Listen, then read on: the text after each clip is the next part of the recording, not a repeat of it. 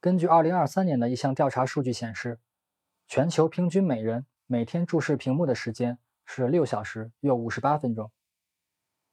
电脑、平板、手表、汽车、电视，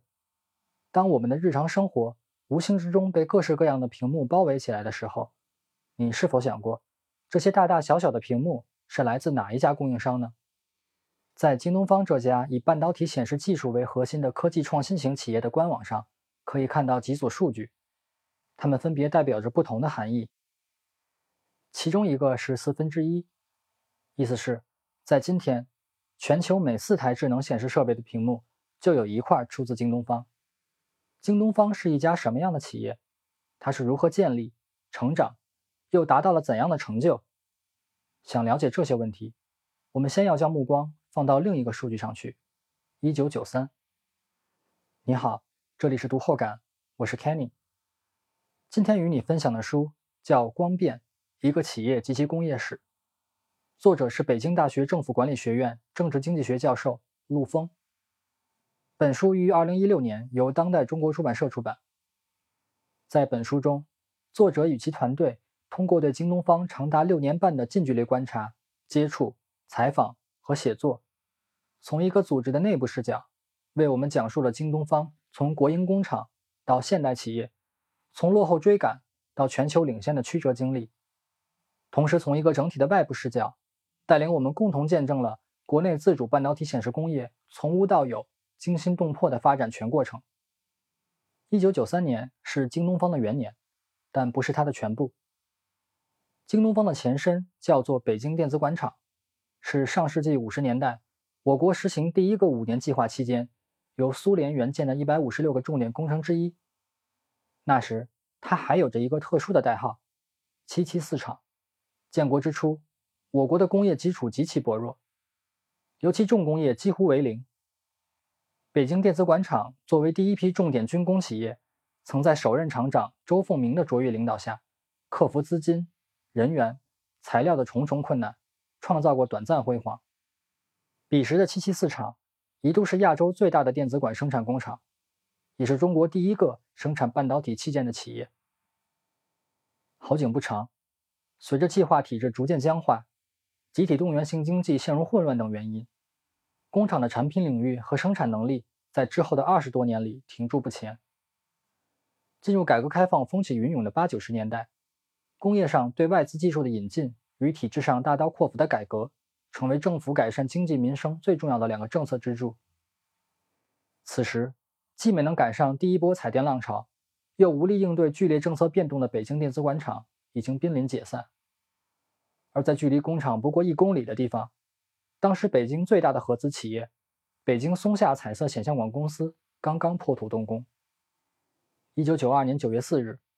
带领北京电子管厂在风雨飘摇中顽强抗争了七年的厂长张洪彪退休，将接力棒交到了时任总会计师的王东升手中。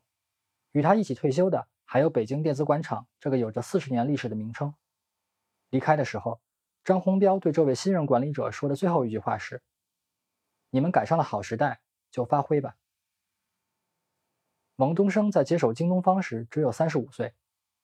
年纪很轻，但很有魄力。恰逢党的十四大刚刚确立了建设社会主义市场经济的改革目标，以张东升为首的新领导班子也着手开展了一场企业史上最大也最艰难的改造工作：业务重组、产品调整、股份制改革、人员缩编。为了生存下去。这家电子工业企业卖过保健品，卖过口服液，卖过灯具，卖过烤鸭，最终还是选择了引进日本技术，建立合资公司。尽管处处受制于人，倍感屈辱，但短暂的合资经历使京东方活了下来，同时也为管理团队与整个企业带来了组织变革与国际经验。最重要的是，他让王东升再次坚定了一定要走独立自主道路的决心。指望引进外资，用市场换技术，永远是天方夜谭。借着彩电行业的东风，这家北京市曾经的第一大亏损企业，从1993年扭亏为盈，到1997年闭股上市，只花了四年时间。也是从这一刻开始，京东方终于不用再求别人做什么，而是可以自己选择做什么了。怀揣着军工背景、产业报国的强烈使命感，以及对引进外资、技术替代的强烈恐惧感，在王东升带领下的京东方人做出了自北京电子管厂建厂以来最重要的一个决定。在这个世纪之交的历史性时刻，京东方承担起了自己这一代人的使命，义无反顾地踏入了一条前无古人、九死一生的液晶显示器工业自主道路。薄膜晶体管液晶显示技术，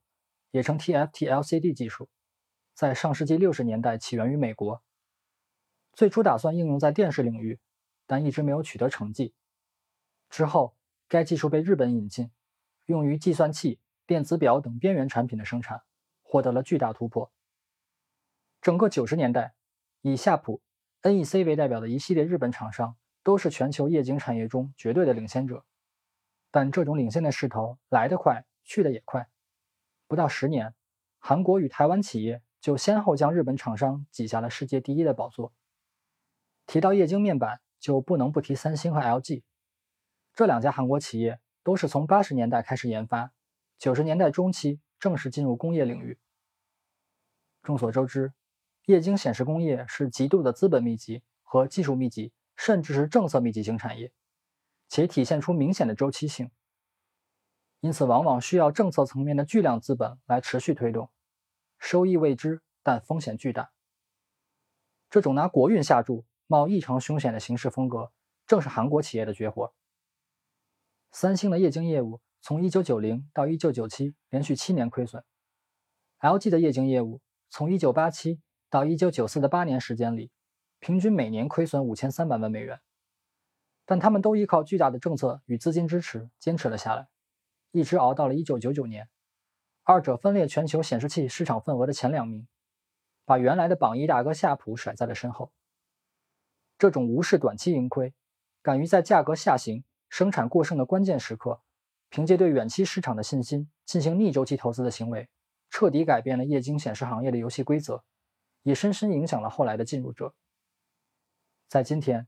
京东方共有十七条半导体显示面板生产线，而在二零零三年以前，这个数字还是零。京东方的第一条产线是从韩国海力士旗下的一家专门从事液晶面板业务的子公司收购来的。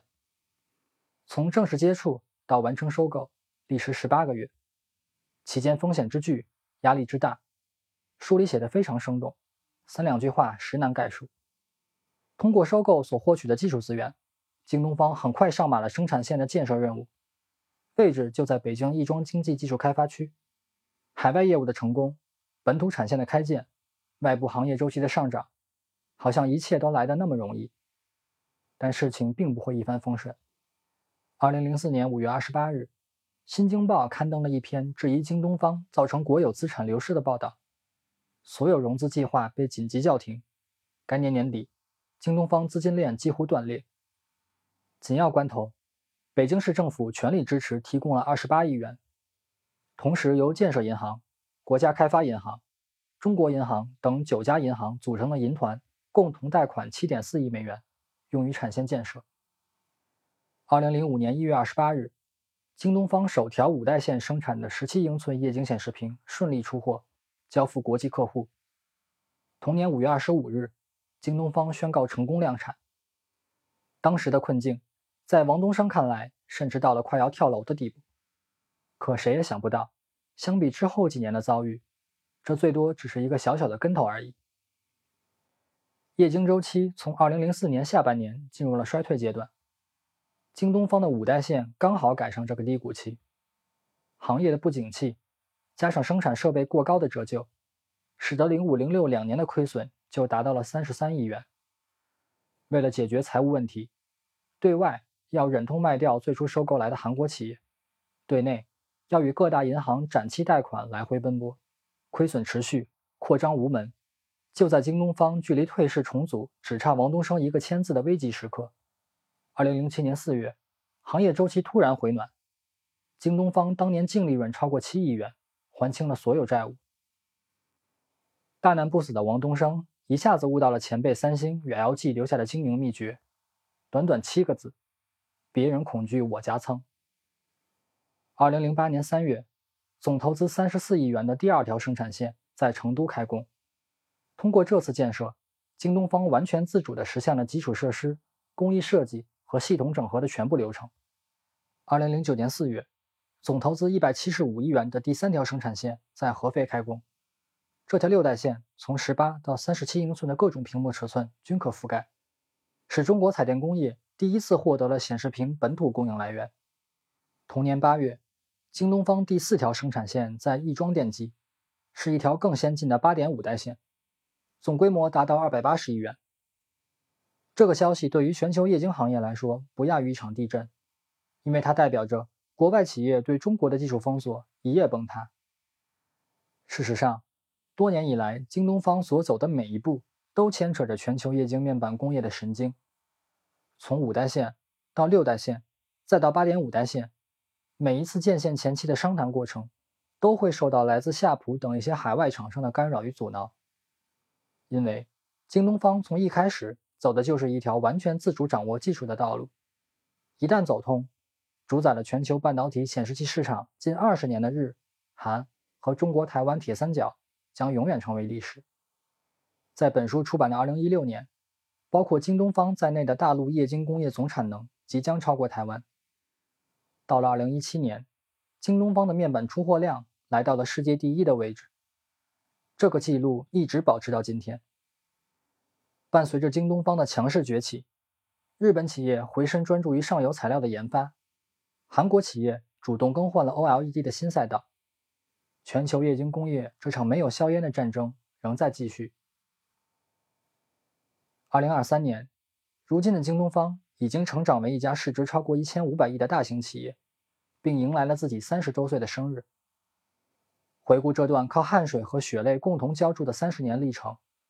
我们看到的不仅是一家企业的成长史，更是一部浓缩版的中国电子工业发展史。很多人把京东方的成功。简单的归结于市场更迭、国家扶持、资本投入等等，但他们都忽略了，在这些表面因素背后，真正的核心是人。只有当每一个鲜活的、拼搏的、胸怀信念感的京东方人能够齐心协力、勇于创新、充分贯彻企业战略、展开行动的时候，基础产业薄弱、技术欠缺、社会冷漠这些不利于工业发展的结构性障碍才能被克服，而政府支持。社会融资、下游市场这些有利于工业发展的结构性条件才能被利用。书的内容写到这里就结束了，但在书外，京东方的辉煌旅程也许才刚刚开始。以上就是本期的全部内容，这里是读后感，我是 Kenny，再见。